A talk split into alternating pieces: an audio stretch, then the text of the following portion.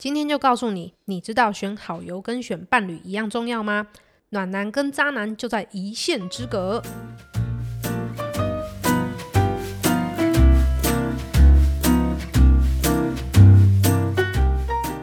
欢迎大家收听《不只是营养，越尬越营养》第六集，我是监管师高飞。Hello，大家好，我是营养咨询师心怡。好啦，那我们今天没有要来聊聊，就是要怎么挑选伴侣哈。我们要来聊聊不可忽略的脂肪。好，就都妈的，就都妈的。我知道你现在就是听到脂肪，可能就想要按暂停或者是转台。那大家现在听到脂肪，其实跟现在听到 COVID-19 一样，能逃多远就逃多远哈。但是千万千万一定要继续听下去，因为不听你会后悔哦。高飞啊，你讨厌脂肪吗？嗯，当然马博尬呀。那如果你的脂肪是在胸部呢？哦，那好像蛮可以的。所以呃，其实只呃只要脂肪是长在对的地方，你应该就会很喜欢它，对不对？嗯，所以是不是天使跟恶魔就在一线之隔啊？所以我们可能都以为我们的油太多，其实很多人都蛮缺油的。那到底哪里缺呢？心怡老师，我们为什么油脂那么重要啊？哦，油脂真的很重要哎，因为第一个它其实是构成细胞的要素，嗯哼那再来就是啊，脑跟神经细胞都需要大量的脂肪。另外很重要就是荷尔蒙，如果你这个譬如说减重的时候过度轻油，那你可能大姨妈就不来好几个月了。还有另外就是肠子里面的好菌，需要脂肪才能够呃繁殖，也需要脂肪哦。对。另外一个很重要的哦，它可以固定我们的内脏。哇塞，还可以固定我们内脏哦。所以如果缺少脂肪固定的话，那个我们跑步可能就会像内脏就会有点咚咚，还这样刚开开趴一样，是不是？对哦，你想想看哦，假如我们身体是透明的，嗯，然后没有脂肪帮这些内脏固定住啊，当一个人在跑步的时候啊，你就可以看到这个整个内脏跑来跑去。都在晃就对了。这样我们有没有就是比较简单的测试的一个方式，就是可以看我们到底有没有身体有没有缺油？因为像是蛋白质可以看，就是我们指甲平不平滑，或者是拔一根头发去看你的毛囊有没有白白的嘛。那有的话就还算充足，那就是简单看自己到底缺不缺嘛。哦，很简单哦，其实就是看一看你的皮肤就知道喽。看皮肤是说皮肤太干燥吗？嗯，没错。那我先来说一说什么是必需脂肪酸。嗯哼，对，那在营养里面的必须呢，前面有介绍过，就是呃身体不能够自己合成，嗯，然后必须要透过饮食来摄取，才能够维持身体正常的这些运作。好，那呃必需脂肪酸它其实最主要就是构成我们细胞膜的一个成分。那细呃细胞膜的这个呃通透能力，就控制了我们细胞之间互相要传递讯息啊，或是辨识一些物质啊，然后吸收、运输啊、排泄这一些等等的这些生命现象。那我们身体是细胞构成的嘛，对，所以一旦必须脂肪酸翻脂肪酸 缺乏的话呢，就是全身性的问题。全身性哦，对严重。那轻微可能你只是觉得疲倦啊，或是皮肤很干，或者是诶常常感冒。那严重的话，可能就会有湿疹啊、皮肤炎啊、高血压、心脏病、关节炎啊这些比较严重的状况。嗯嗯对，那我们的必需脂肪酸有两种，就是大家常常听到的 omega 三跟 omega 六，都是属于不饱和脂肪酸。好的，那不晓得就是各位还记不记得我们在第三集基础营养全局观的下集，其实我们就有讲到说饱和跟不饱和脂肪酸。那没关系，我们这边还会当帮大家就是复习一下。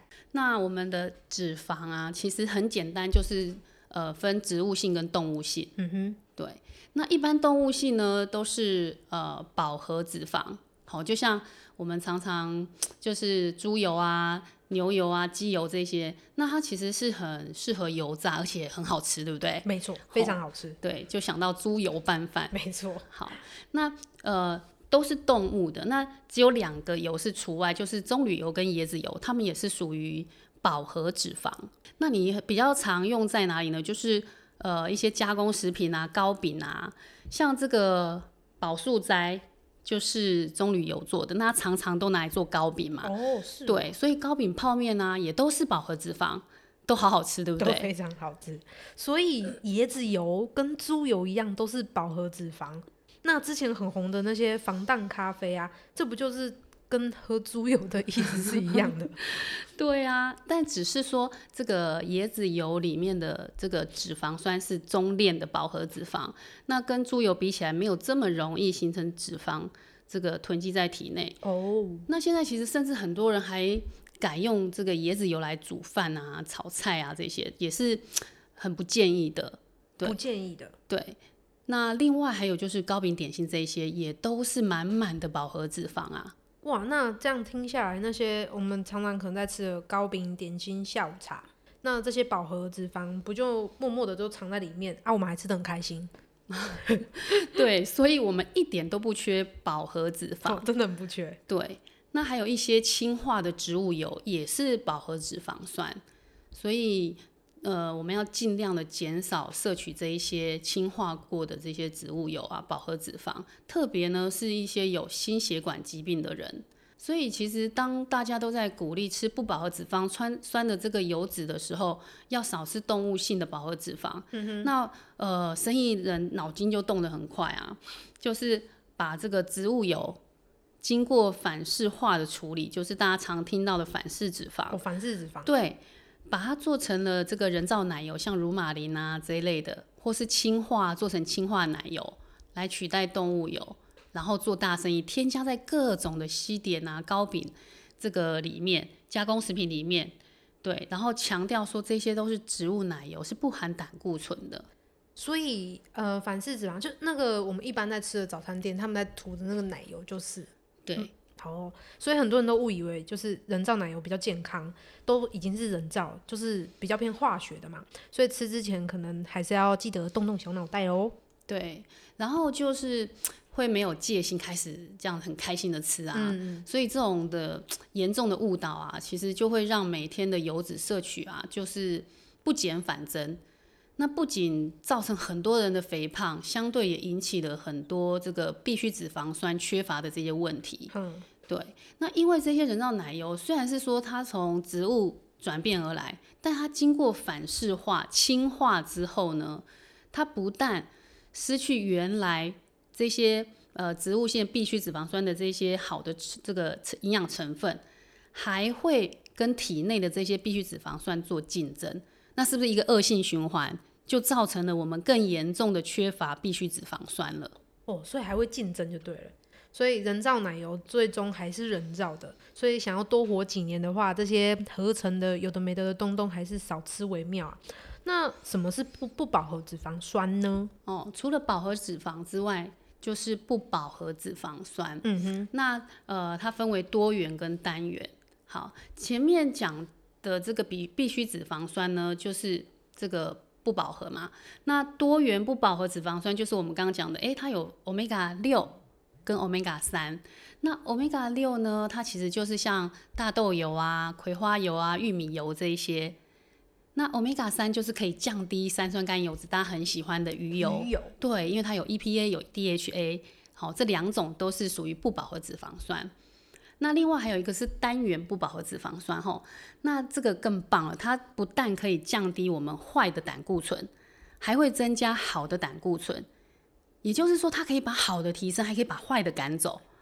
所以，这个血脂高的人更应该要选择这个单元不饱和脂肪酸 omega 九，酒。对，也就是我们呃讲的橄榄油。那我们要怎么知道就是油脂要怎么吃比较健康？我记得好像有一个三六九的黄金比例哈。那呃，这个比例就是啊，呃，刚刚讲的三六九都是属于不饱和脂肪酸嘛。对，对，那三的话呢，omega 三它是像鱼油，鱼油它可以降低身体的发炎反应。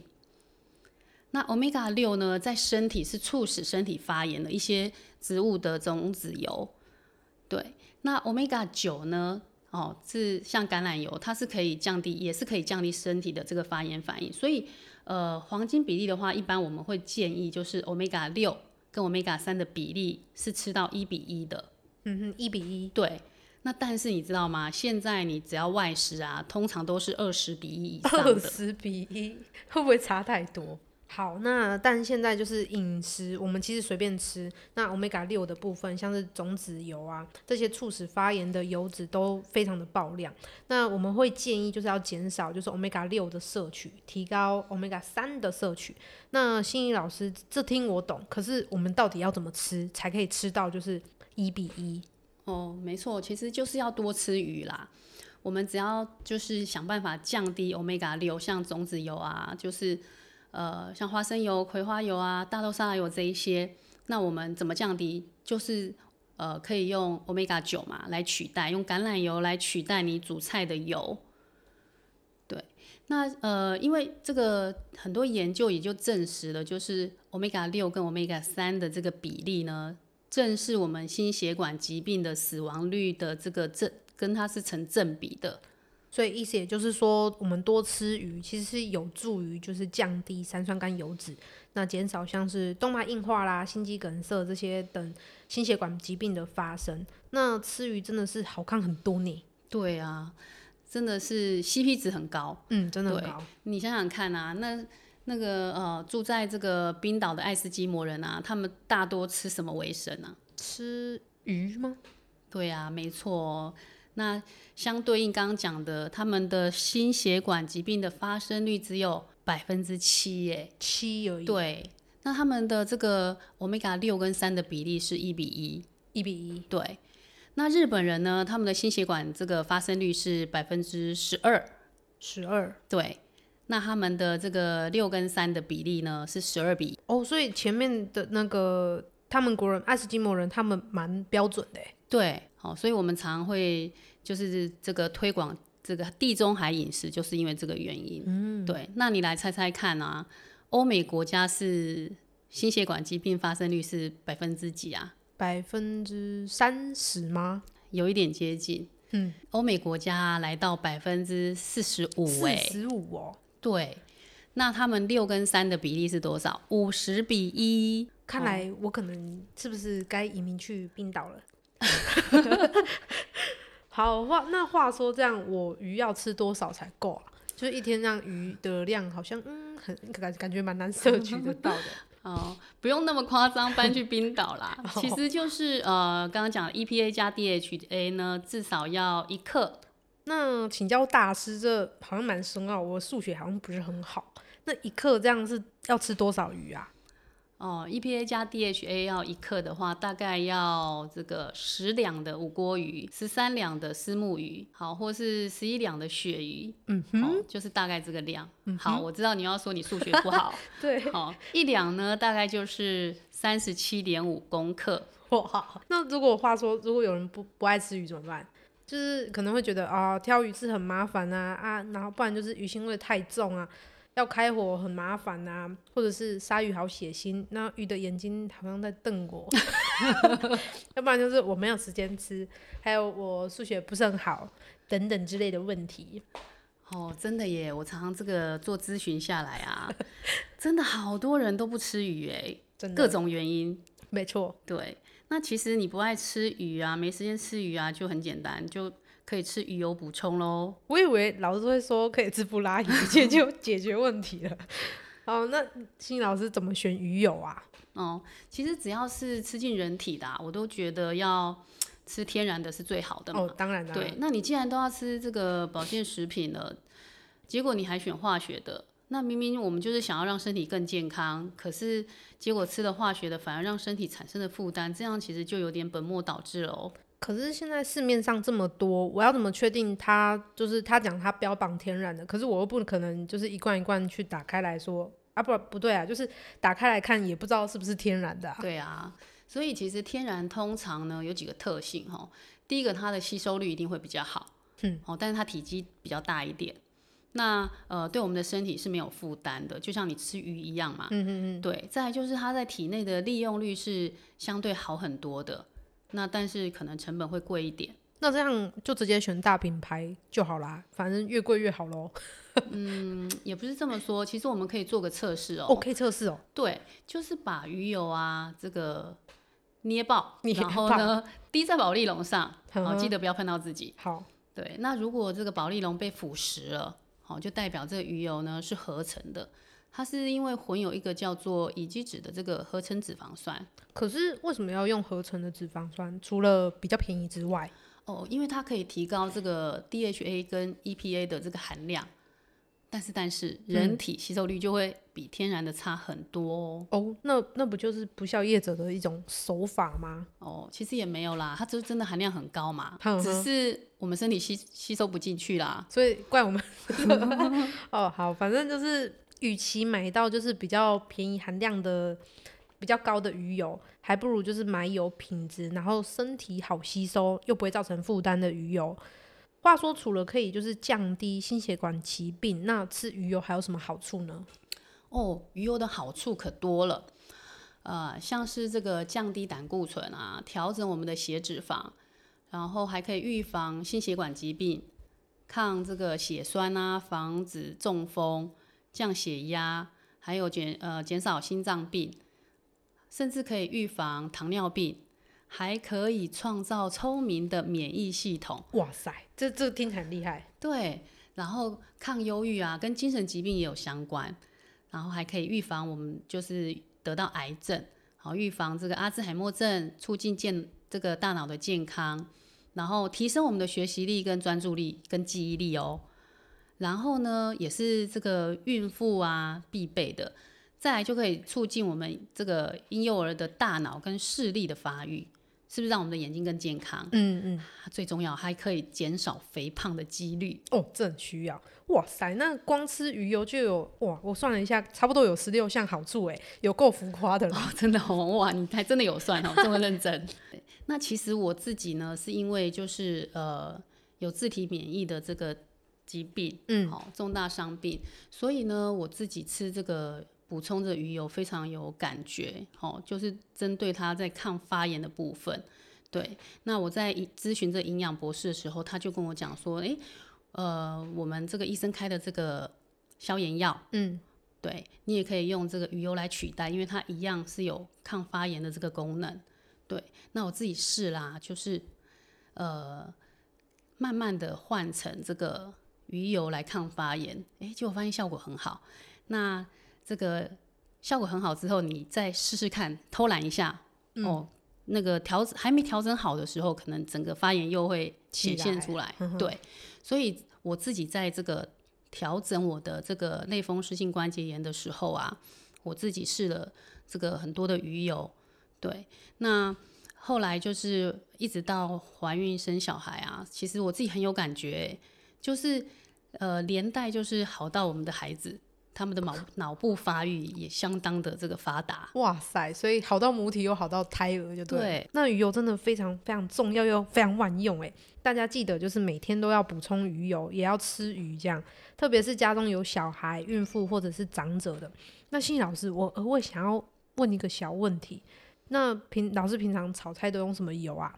用猪油比较香，其实猪油真的很香哦，真的这个真的你去外面吃这个热炒啊什么的，真的没有办法抗抗拒的诱惑。真的，那就像我们前面刚刚讲的、啊，嗯为了要降低这欧米伽六的这个吃的这个比例啊，哦，我平常炒菜都是用这个冷压橄榄油。橄榄油可以拿来炒菜哦。对，炒菜是可以的，但如果真的需要高温油炸的时候呢，还是建议用猪油哈。就是我们前面讲的，因为它是饱和脂肪，所以相对呢是比较稳定的。了解。那老师，我们一般去体检啊，体检报告上面都会写一些什么 HDL、LDL，就是高密度脂蛋白的胆固醇跟低密度的，那是什么啊？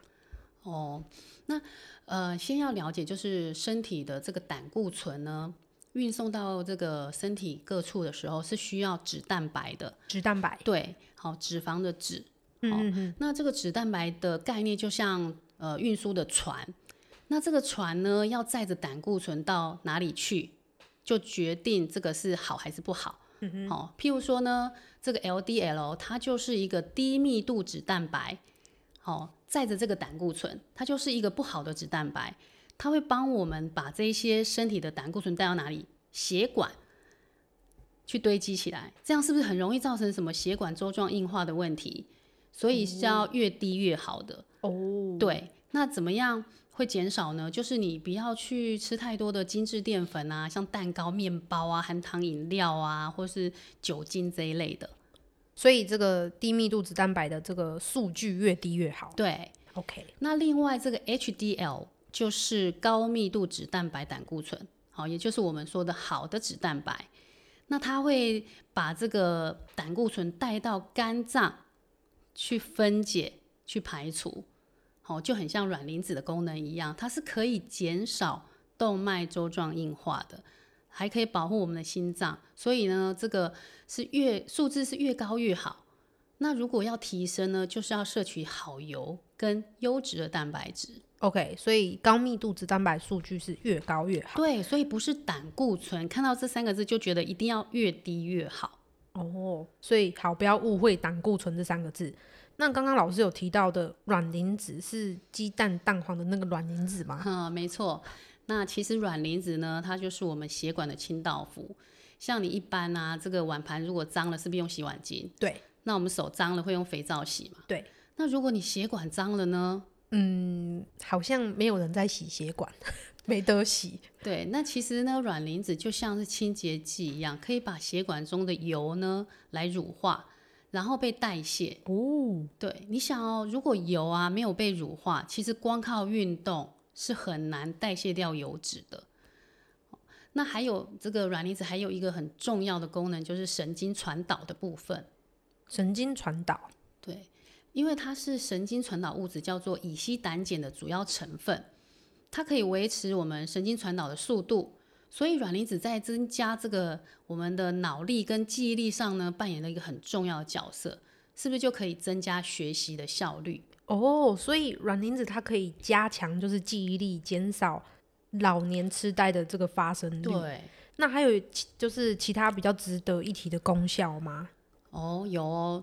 如果说以各年龄层来说的话，它就是有那个保肝的功效，哦，像是预防脂肪肝啊、肝病变啊。像脂肪肝，它其实是可逆的哦，可逆的，对。那还有就是它可以润滑肠道啊、软便这个功能，甚至还可以减少掉发或是处理白发的问题。哦，这蛮多人很需要的。对，那幼儿的部分呢，就是可以促进这个胎儿或是幼儿他们的大脑发育。那如果是怀孕的话呢，可以预防什么乳腺炎或是乳腺阻塞。哇。